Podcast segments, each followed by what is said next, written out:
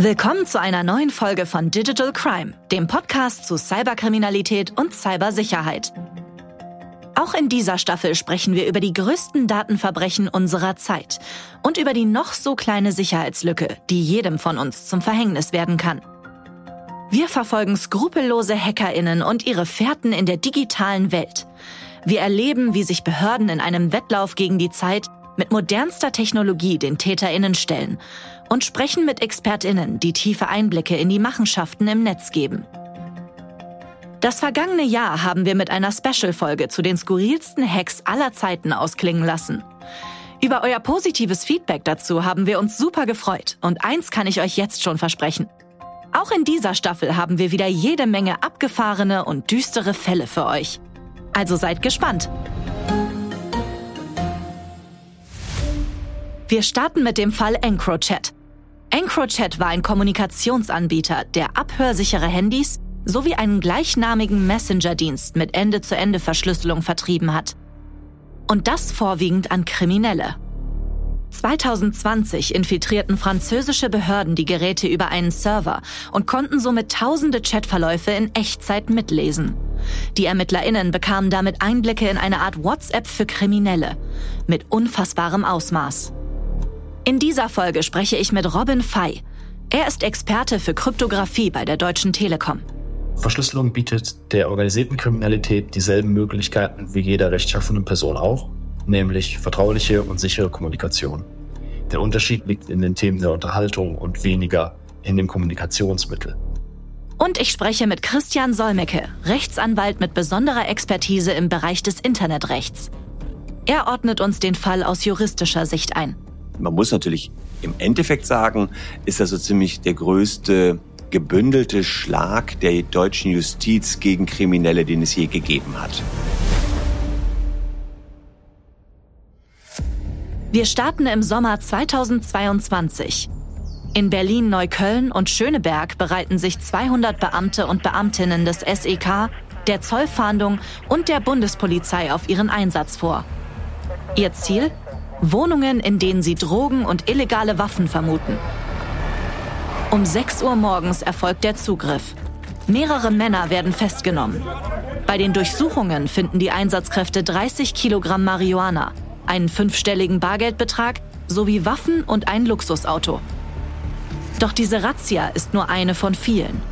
Seit zwei Jahren werden in Hamburg, Berlin und in anderen deutschen Städten Drogenbanden im großen Stil von der Polizei festgenommen. Die Hinweise dafür stammen nicht etwa von verdeckten Ermittlerinnen.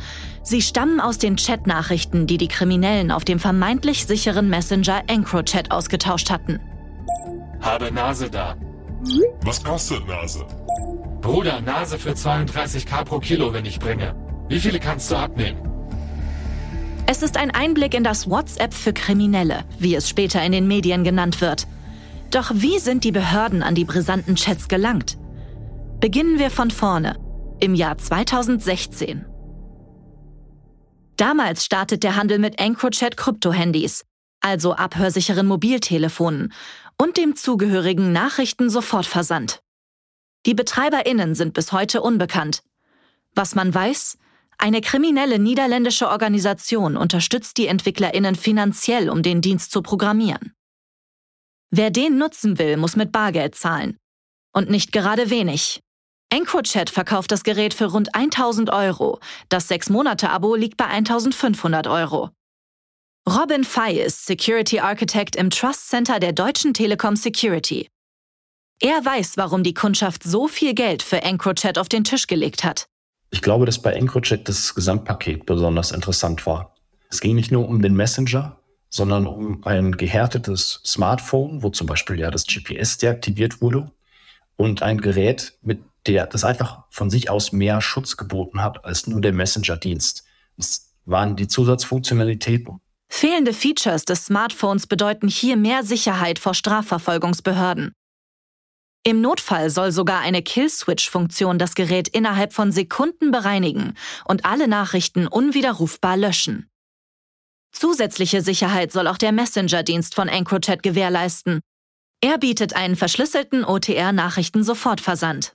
OTR steht für Off-the-Record Messaging, ein relativ altes kryptografisches Protokoll, was allerdings auch noch lange Jahre weiterentwickelt wurde.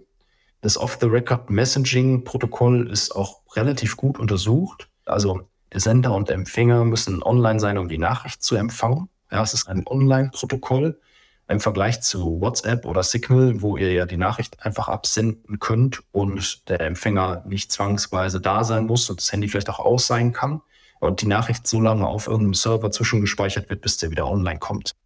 Absender und Adressat müssen also gleichzeitig online sein. Eine Art Live-Kommunikation. Der Messenger und die dazugehörigen Endgeräte scheinen für die Außenwelt unknackbar zu sein. Und das liegt vor allen Dingen an der Verschlüsselung. Kurz erklärt. Verschlüsselung ist ein gängiges Verfahren, um Vertraulichkeit herzustellen. Dabei werden Daten in nicht interpretierbare Datensätze übersetzt. Aus einem Klartext wird also ein Geheimtext. Um diesen wieder umzuwandeln, braucht es den passenden Schlüssel. Die Kryptographie oder Kryptologie ist die Wissenschaft, die sich mit dieser Geheimhaltung von Informationen beschäftigt. Moderne Kryptographie beschäftigt sich dabei hauptsächlich mit digitalen Datensätzen. Geläufig ist dabei zum Beispiel die Verschlüsselung von Chatnachrichten in Messenger-Diensten wie beispielsweise WhatsApp. EncroChat ist für die BetreiberInnen ein voller Erfolg. Ende 2019 kommunizieren mehr als 50.000 AbonnentInnen in über 120 Ländern mit den Geräten und dem zugehörigen Messenger. Lange bleibt der Dienst für die Behörden unentdeckt. Doch dann gelingt der französischen Polizei ein Zufallsfund. Im Rahmen von Ermittlungen hören sie Telefonate verdächtiger Personen ab. Christian Solmecke ist Rechtsanwalt und Partner bei WBS Legal. Mit seinen Videos zu juristischen Themen erreicht er alleine auf YouTube rund eine Million Menschen. Er weiß, wie wertvoll das Abhören solcher Gespräche für Ermittlungen sein kann. Am Anfang war es tatsächlich so, dass man so viele Verdachtsmomente hatte, dass man erst einmal versucht hat, bestimmte Handys abzuhören, wo man genau wusste, da werden kriminelle Aktivitäten drüber getätigt. Über die abgehörten Gespräche wird die Polizei auf einen Messenger und Krypto-Handys aufmerksam. EncroChat. In den folgenden Monaten sammeln die ErmittlerInnen weitere Hinweise und der Verdacht erhärtet sich. Auf EncroChat tummeln sich fast ausschließlich Kriminelle. Man hatte Erkenntnisse zum Zeitpunkt des Abhörens von französischen Telefonaten, dass 63,7 Prozent, also äh, zwei Drittel, für kriminelle Zwecke verwendet werden. Das heißt, bei zwei Drittel wusste man sicher, das ist alles kriminell. Doch wie sollen die französischen Behörden in das vermeintliche Fort Knox der Messenger-Dienste eindringen? Robin Fay weiß, ohne den richtigen digitalen Schlüssel ist das schwierig bis unmöglich stellt sich natürlich immer die Frage, wer soll entschlüsseln können. Ne? Das sind die Personen, die legitimiert sind, auf die Daten zuzugreifen und die haben auch Zugriff auf den Schlüssel, der verwendet wurde, um die Daten zu verschlüsseln. Schwieriger sieht es aus, wenn man den Schlüssel nicht hat und Daten entschlüsseln möchte, die man eigentlich gar nicht einsehen darf, also wenn man der Angreifer ist. Denn dann steht man vor einer ziemlich schweren, unlösbaren Aufgabe. Es ist wesentlich wahrscheinlicher, dass in den nächsten Jahren ein Asteroid die Erde auslöscht, als dass man so einen Schlüssel findet. Auch die französischen IT-ExpertInnen merken, dass die Verschlüsselung nicht zu knacken ist. Sie müssen einen anderen Weg finden. Ich glaube, dass im Fall EncroChat nicht die Kryptographie angegriffen wurde, weil sie doch einen relativ soliden Eindruck macht und es, glaube ich, auch da eine große Herausforderung ist, an der Stelle anzugreifen, sondern man hat auch da vielleicht einfach eine Ebene weiter nach oben angegriffen. Es scheint, als wäre die digitale Haustür des Messenger-Dienstes nicht zu knacken.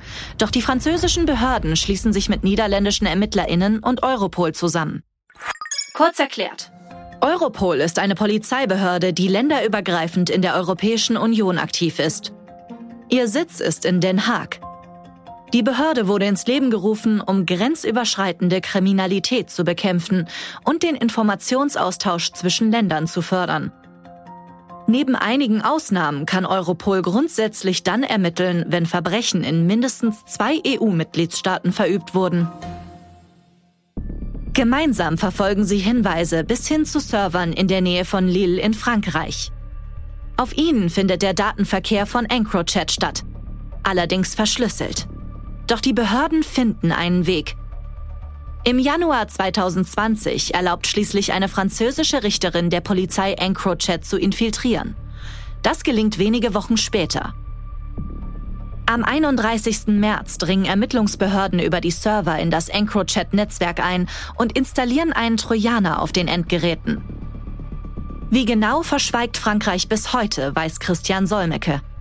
Die Details zum Vorgehen der Franzosen, die sind allerdings unklar und unbekannt, denn die Franzosen haben das Ganze als Staatsgeheimnis eingestuft, das also auf der obersten Geheimhaltungsstufe, damit man bloß nicht rausbekommt, wie sind die exakt an die Daten gekommen. Das Einzige, was man weiß, die sind irgendwie auf einen zentralen Server in den Niederlanden gelangt. Wie genau die angeblich unknackbaren Chatverläufe bei den ErmittlerInnen landen, bleibt also im Verborgenen. Als sicher gilt jedoch, dass ein Trojaner auf den Servern von EncroChat platziert werden konnte, der schließlich als simuliertes Update alle Geräte im Netzwerk kompromittiert. In der Folge werden sämtliche Daten der Live-Kommunikation auf einen Europol-Server weitergeleitet. Und diese Daten offenbaren sich als eine wahre Goldgrube für die Behörden. Das waren E-Mail, Gerätenummern von Handys, E-Mail-Adressen, Kontaktdaten, Daten der Kommunikation, Uhrzeiten der Kommunikation, Standorte der Funkmasten, wo sich die Kriminellen eingewählt hatten und, das war das Sahnehäubchen obendrauf, auch noch die unverschlüsselten Chat-Nachrichten.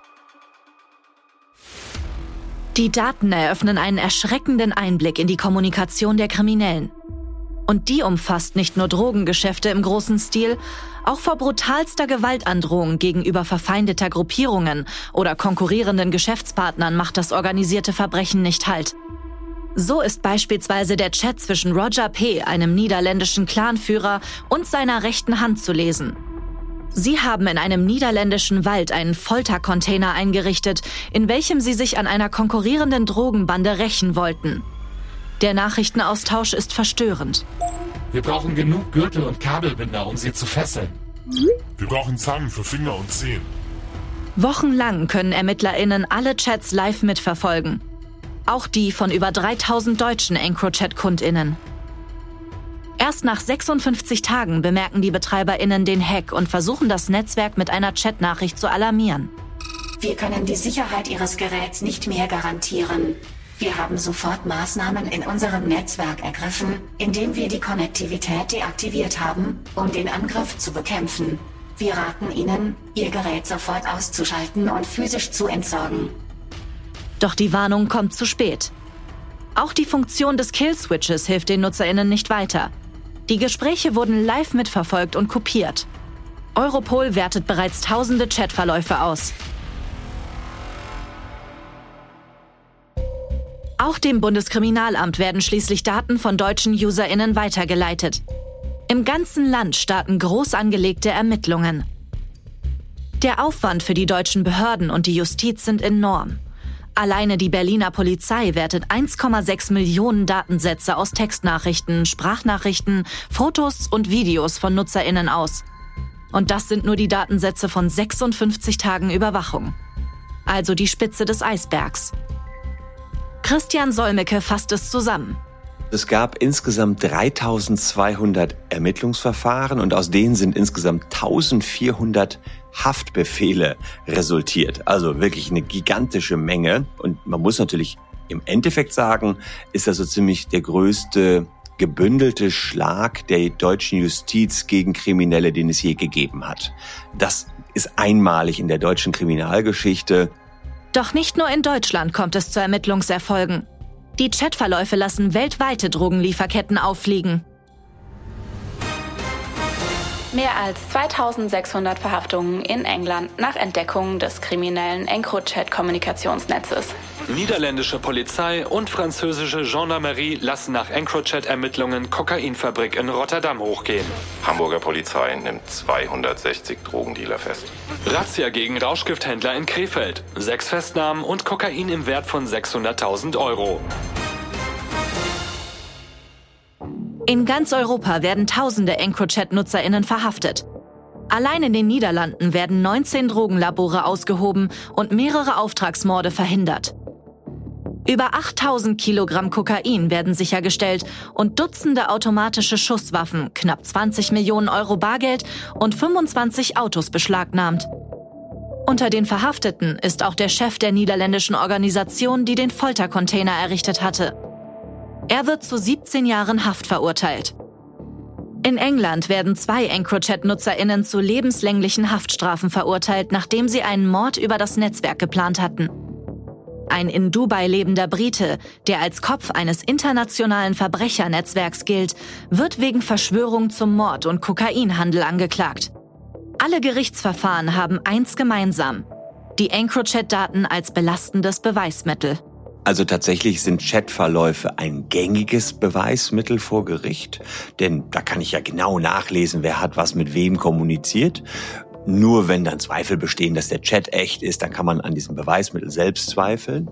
Also insofern Chatverläufe in der deutschen Justiz und auch in der Strafjustiz sind ein gängiges Beweismittel. Dennoch werden mit Bekanntwerden des Falls datenschutzrechtliche Bedenken bezüglich der Rechtmäßigkeit des Zugriffs geäußert. Auch hinsichtlich der Verwertbarkeit der vom Bundeskriminalamt erworbenen Daten entsteht unter Strafrechtlern ein Meinungsstreit. Einzelne bekannte StrafverteidigerInnen sprechen sich gegen die Verwertung der EncroChat-Daten in deutschen Strafverfahren aus. Hintergrund sei die vermeintlich verfahrensrechtlich unzulässige Beschaffung der Chats durch die französischen Behörden. Doch im März 2022 bestätigt der Bundesgerichtshof letztendlich die Verwertbarkeit der EncroChat-Daten in deutschen Strafverfahren. Der Bundesgerichtshof hat gesagt, selbst wenn in Frankreich nicht alles in Ordnung gewesen ist und dass die Beweiserhebung in Frankreich nicht ordnungsgemäß war, verwerten dürfen wir die Beweise hier in Deutschland trotzdem. Voraussetzung? Die aufzuklärenden Straftaten müssen ausreichendes Gewicht haben. Dem mag man im Fall EncroChat nicht widersprechen. Bei all den verhinderten Straftaten und Verbrechen stellt sich am Ende noch die Frage nach der Prävention. Müssen für eine ordnungsgemäße Beweiserhebung zukünftig vielleicht Hintertüren in unseren Messenger-Diensten installiert werden? Um im Notfall sowohl eine technisch machbare als auch eine juristisch tragbare Handhabe gegen das organisierte Verbrechen zu haben? Robin Fay hat dazu klare Ansichten.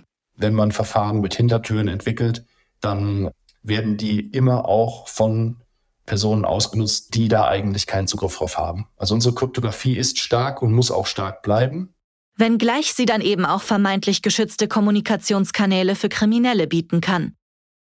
Der Fall EncroChat zeigt aber, auch ein Hochsicherheitstrakt kann ein offenes Kellerfenster haben. Noch immer laufen in Deutschland hunderte Verfahren und bis heute stellt das BKA tonnenweise Kokain, unzählige Schusswaffen und Luxusautos sicher. Der Wert? Mehr als 200 Millionen Euro. Fakt ist, der Fall EncroChat ist einmalig in der deutschen Kriminalgeschichte. Noch nie erhielten ErmittlerInnen solch detaillierte Einblicke in die Kommunikation des organisierten Verbrechens. Um die Verschlüsselung der Chatprotokolle zu umgehen, nutzen die französischen Behörden einen Trojaner. Das genaue Vorgehen der französischen Behörden bleibt aber ein Staatsgeheimnis. Aufgrund der relativ kurzen Dauer der Überwachung zeigen die Chatdateien wohl nur die Spitze des Eisbergs. Die Strafverfahren zum Fall EncroChat dauern in Deutschland weiter an. Mehr Informationen findest du wie immer in den Show Notes. Wenn dir die Folge gefallen hat, dann abonniere doch Digital Crime, um keine der weiteren Folgen zu verpassen. Und lass uns doch eine Bewertung da. In zwei Wochen begeben wir uns in Digital Crime Kompakt übrigens auf eine Zeitreise. Nämlich durch die Geschichte der Verschlüsselung. Bis zum nächsten Mal.